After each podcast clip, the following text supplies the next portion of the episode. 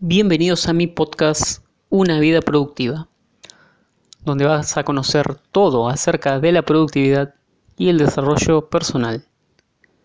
Mi nombre es Nicolás Sánchez Izame, autor, emprendedor, y en este podcast te voy a enseñar todo lo que aprendí acerca de cómo gestionar el tiempo que tenemos disponible para poder cumplir con nuestras metas y nuestros objetivos. Así que sin más, vamos a comenzar. El episodio de hoy, episodio número 42, se llama Tu entorno no aprobará tus cambios. Tu entorno no aprobará tus cambios. Sé que es una mala noticia, pero mejor prevenido, mejor prevenir que curar. ¿sí? Hombre prevenido vale por dos. En el episodio anterior te hablaba de cómo el entorno condiciona nuestros paradigmas, nuestra forma de ver la vida, nuestros pensamientos, lo que pensamos, lo que decimos y por supuesto lo que hacemos, lo que no hacemos o lo que dejamos de hacer.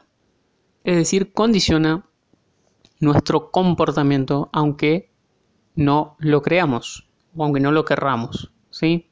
Condiciona. El entorno, el entorno condiciona. ¿Qué sucede cuando uno quiere hacer cambios en su vida, sea en el nivel que sea, sea en el nivel de salud, empezar una nueva dieta, apuntarse a un gimnasio, una nueva actividad física, una nueva actividad profesional, un nuevo rumbo profesional o cualquier cambio, cualquier cosa que sea distinto a lo que ya venís haciendo. ¿Qué sucede que a tu entorno le va a molestar generalmente? ¿Sí? ¿Por qué sucede esto? Porque, aunque no se diga, hay una norma social no escrita de que te han etiquetado bajo una identidad, que puede ser que seas una persona, no sé, introvertida, eh, espontánea, que sos mala para malo o malo para inglés o malo o malo para las matemáticas. Entonces, cuando vos haces algo que va en contra o va en una línea diferente de esa identidad. Por ejemplo, personas que quieren ser más sociables y han sido tímidas, como es mi caso, ya te voy a comentar unas experiencias personales, y querés empezar a ser más sociable, ese cambio no le va a gustar a tu entorno y te lo van a hacer saber. Y no siempre, no siempre de manera discreta y agradable. ¿sí? Entonces, ¿qué sucede?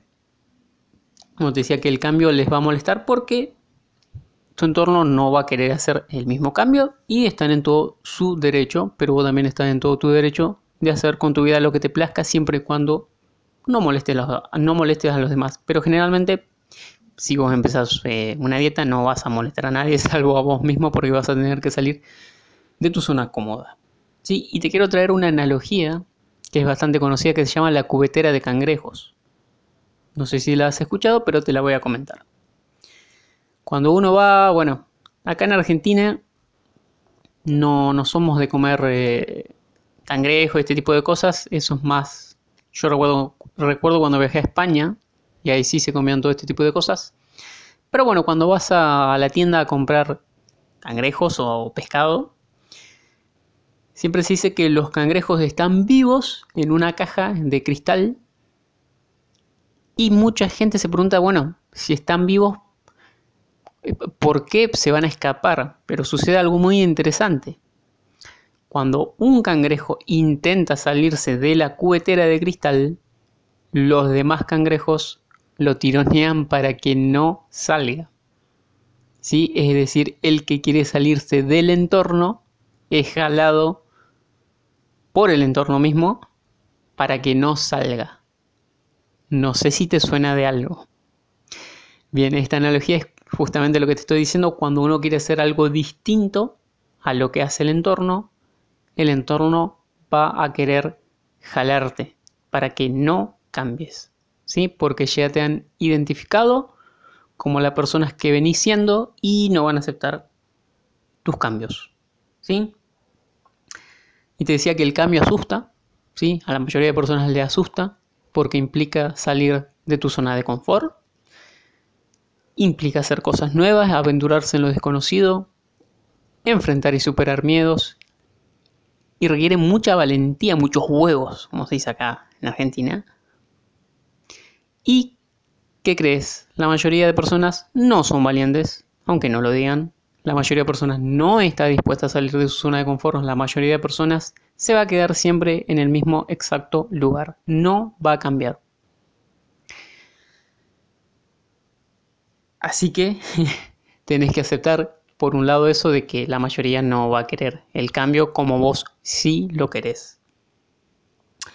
¿Qué sucede además? Que si vos cambias, les recordás su mediocridad, que ellos no quieren cambiar, y peor aún, si no solo si cambias, sino si logras eso, que, eso, que ese cambio te genera, si lo logras, no solo que les vas a recordar su mediocridad, se la vas a confirmar.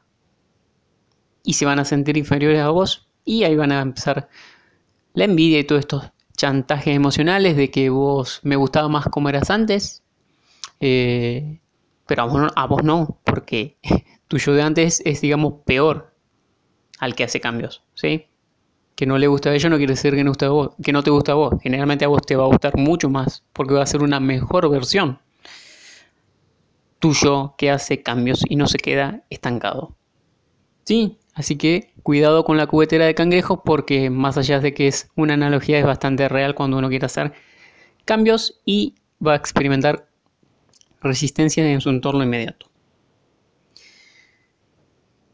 Y te quería comentar un estudio que había leído en un libro hace poco de un psicólogo que, llamaban, eh, que se llamaba Salomon Asch.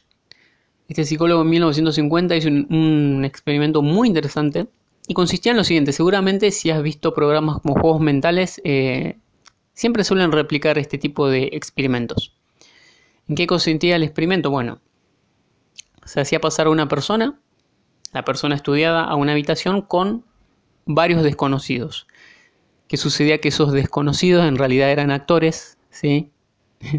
y la única persona estudiada era esa persona que entraba, el otro eran actores. ¿Qué se hacía? Se les daba a todos una tarjeta con una línea y luego se les daba una segunda tarjeta con tres líneas con distinto tipo de largo.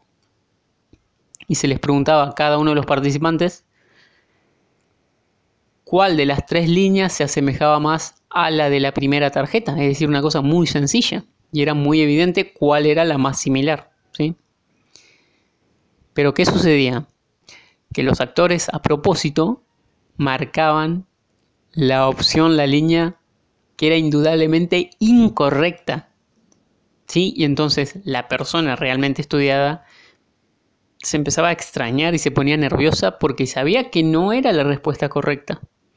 Pero ¿qué pasaba? Como tantas personas como la mayoría marcaba la, la respuesta claramente incorrecta, la persona realmente estudiada, la que no era un actor o una actriz, comenzaba a sentir esto que se llama presión social, que como la mayoría hace una cosa, aunque sea errónea, esta persona tendía a hacer lo mismo para que para quedar bien.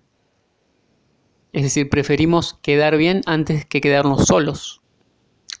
Entonces, el 75% de personas marcaba la opción que sabían que era incorrecta. ¿Para qué? Para hacer lo mismo que el grupo. ¿Sí? Y pasaba algo más. Entre más personas marcaban esa, eh, la línea incorrecta, más fuerte era la presión social. En cambio, entre menos actores marcaban esa, la solución, la respuesta incorrecta, y había, aunque sea una persona que marcaba la solución correcta, ya esa persona no sentía tanta presión social porque veía que al menos una persona coincidía con ella. Es decir, que la conclusión es que entre más personas tengan un determinado comportamiento, más vamos a tender a hacer lo mismo. Esto en ciertas situaciones es bueno, pero, pero en la mayoría de las veces no. ¿Por qué? ¿Por qué digo que no es bueno? Porque la mayoría de personas es mediocre, por lo menos en la actualidad, y van a hacer cosas mediocres. Y vos que estás escuchando este podcast no querés ser mediocre. Vos aspiras a la excelencia, no a la mediocridad. Entonces, esta es una verdad, una dura verdad. vas a tener que estar, estar dispuesto, primero, a aceptar que la mayoría haga determinadas cosas. Y segundo, a estar dispuesto no solo a hacer cosas diferentes a la mayoría, sino cosas opuestas a la mayoría. Recordá que vos querés estar dentro de una minoría que tiene grandes resultados y no dentro de las mayorías.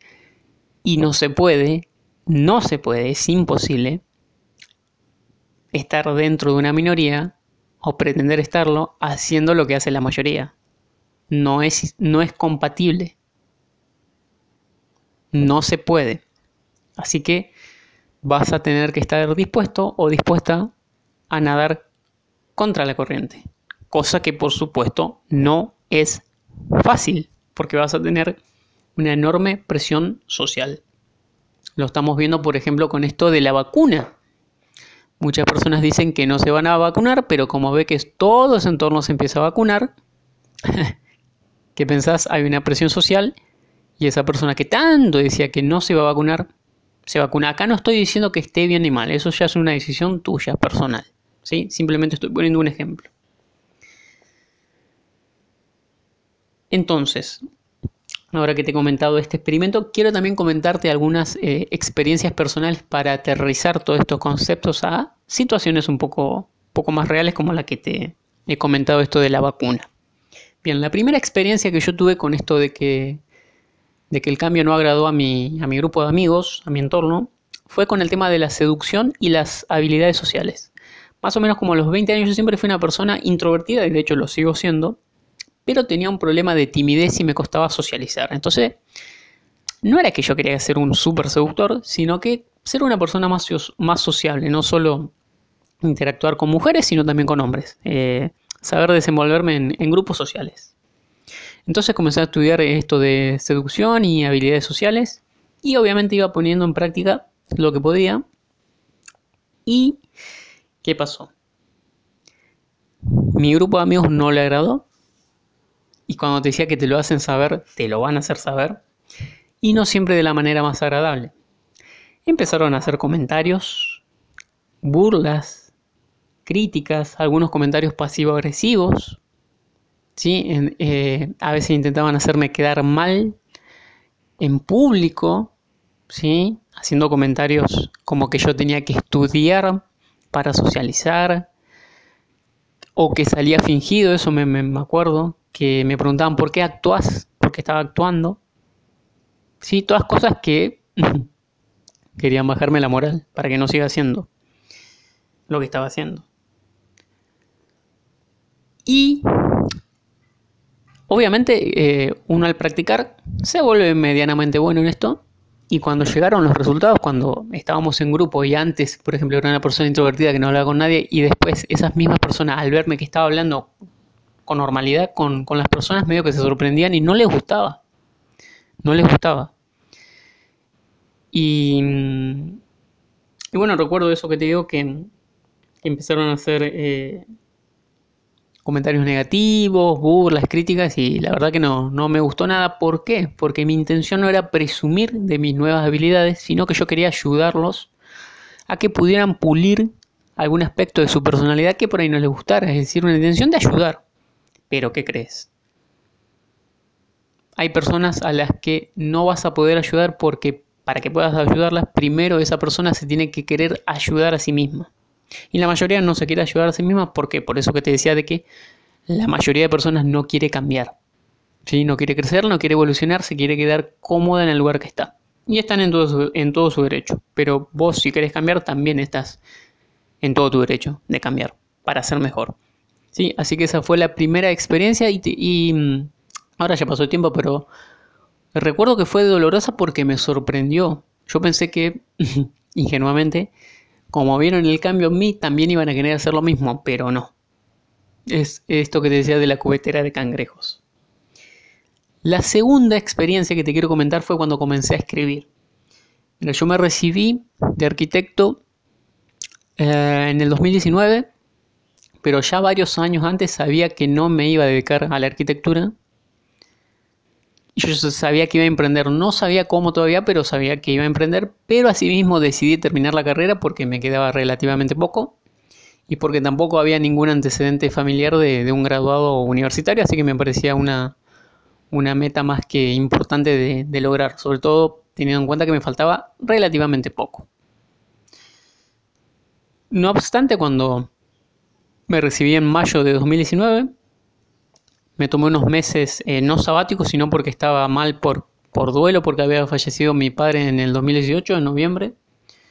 Y ni bien pasé esa etapa dura del duelo, me puse a escribir mi primer libro que se llama Controla tu tiempo, controla tu vida. Libro que ahora es una trilogía, son tres partes. Que aprovecho para hacer del chivo, lo puedes encontrar en Amazon.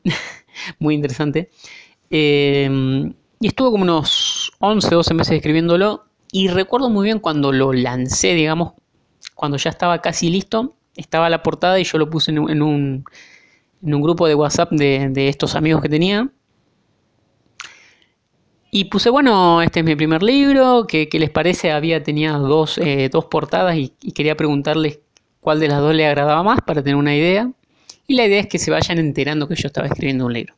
Bueno, ese mensaje lo mandé al mediodía y me clavaron el visto todos, todas las personas del grupo y estaban conectadas, o sea, no es que estaban ocupadas. Y me enojé un montón y a eso de las 7 de la tarde vuelvo a mandar un mensaje agradeciéndoles sarcásticamente todo el apoyo que me habían brindado. Y bueno, ahí empezaron a escribir mensajes, que no me enojara, que no le gustaban ese tipo de libros, libros de autoayuda, que esto, que lo otro, que aquello. Pero ya, ya no me había gustado nada esa situación. Lo que hicieron, esa, conducta me pareció de pocos amigos. Y desde ese momento la relación ya casi es inexistente y mi, percepción para esas personas ha cambiado porque una cosa es que no le guste lo que esté haciendo. Eh, o que no le guste este tipo de libros, eso está perfecto, pero que me claven el visto me parece una falta de respeto.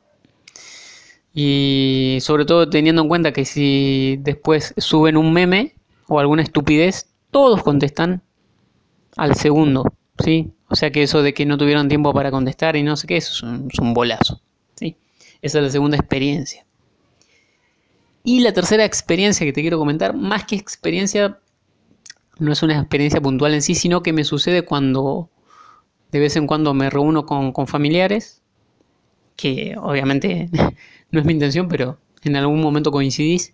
Y sucede esto que como yo estoy emprendiendo y estoy produciendo, ¿sí? no tengo tiempo, mucho tiempo para consumir, ni series, ni fútbol, ni nada de eso. Sí consumo algo, pero muy poquito, pero no estoy todo el día mirando ni la tele, ni, ni las noticias, ni nada de eso. Y cuando nos reunimos con estos familiares siempre salen a la luz temas populares como esto que te digo, la última serie de moda en Netflix, eh, el partido de la Champions, partido de esto, el partido de aquello, eh, las noticias, la vacuna, que esto, que aquello, que lo otro. Y yo la verdad ni siquiera lo miro, entonces no me entero de nada. Y siempre ahí empiezan como estos comentarios, bueno, pero ¿qué estás haciendo de tu vida? Que no, no te enteras de nada, que no sabes nada. Y obviamente yo no me pongo a, a discutir ni nada, simplemente me río, no digo nada. Trato de, de evadir un poco, pero esto que te quiero decir que no todas las personas van a tener esto de querer evolucionar y cuando te reúnas con personas que partieron del mismo lugar, pero vos si has evolucionado, te vas a notar, vas a notar la diferencia. Vas a notar cómo se han quedado en el mismo lugar, cómo charlan siempre de, de las mismas cosas en cambio vos querés eh, hablar de temas mucho más profundos y sobre todo temas más importantes que la serie de moda. ¿Sí? Así que ese sería un ejemplo también de cuando uno quiere salir de su entorno, en este caso un entorno familiar. Por ejemplo, también estos familiares tienen un sistema de, valores muy distinto al mío. Por ejemplo, en, en el tema del trabajo, en mi familia siempre se ha cultivado esto de la cultura del trabajo, de estudiar, de trabajar duro y en, mi caso en particular siempre me gusta hacer la cosa con, con calidad y por eso siempre creo en el trabajo duro y la disciplina, pero mis familiares no, no son de levantarse temprano, no son de trabajar duro y bueno, insisto, están en todo su derecho, pero cuando nos juntamos se notan las diferencias y, siempre quieren arrastrarte a su nivel. Entonces, Ya te comenté esto de la cubetera de cangrejo, el entorno, el experimento de la presión social de Salomon Asch. Te comenté algunas experiencias. Bueno, bueno, mira, bueno, entonces, ¿qué hago si yo quiero cambiar y mi entorno no quiere? Que eso es lo importante, eso es lo que me imagino que querés escuchar. Bueno, en primer lugar, aceptar que va a ser así. Aceptar que cuando vos quieras hacer cambio, la mayoría, primero, no va a querer que los hagas y segundo y muy importante, tampoco van a querer cambiar ellos. Así que tampoco trates de como evangelizar y querer que ellos cambien porque eso no va a suceder. Las personas cambian si realmente quieren hacerlo, pero no porque alguien lo haga de su entorno o porque alguien lo obligue. Eso no va a pasar. Así que aceptar es lo primero que te, que te digo. Insisto, tanto el hecho de que no van a querer como el hecho de que ellos tampoco o ellos o ellas no van a querer cambiar. Eso es lo primero. Digo esto para que no te tome por sorpresa como a mí en, en la primera experiencia que te conté, que tal vez vos quieras ayudar, pero te encuentres con que estas personas no van a querer. ¿sí? Te voy avisando. Entonces, en realidad tenés dos, dos opciones. O hacer las cosas solo, los cambios solos, te aislas, que es una opción, o buscas un entorno mejor, ¿sí? Ambas son difíciles. Aislarte, sí, porque nadie quiere estar solo, pero te digo que es mejor hacer las cosas solos que, mal acompañado. Este refrán es muy cierto, ¿sí? Si lo tenés que hacer solo y no te queda otra, hacelo solo. Yo he estado en momentos solo y muchas personas eh, con las que no me comparo, eh, personas que hicieron cosas grandes en la historia, se han aislado. ¿sí? Muchas personas. Entonces, esa es una, te aislas. Y si no, te buscas un entorno mejor, pero esto es difícil porque si te querés mejorar a vos mismo, las personas que se quieren superar son una minoría, así que te va a costar encontrarlas entonces. Te sugiero que mientras haces las cosas solos, que mientras haces las cosas, los cambios solo en manera solitaria, también a la par, empieces a buscar un nuevo grupo que tenga que sea afín a vos, que, tenga tu, que tenga tus mismas creencias, tu, mismo sistema de valores y que tenga altas aspiraciones, ¿sí? que aspire a la excelencia y no a la mediocridad. ¿sí?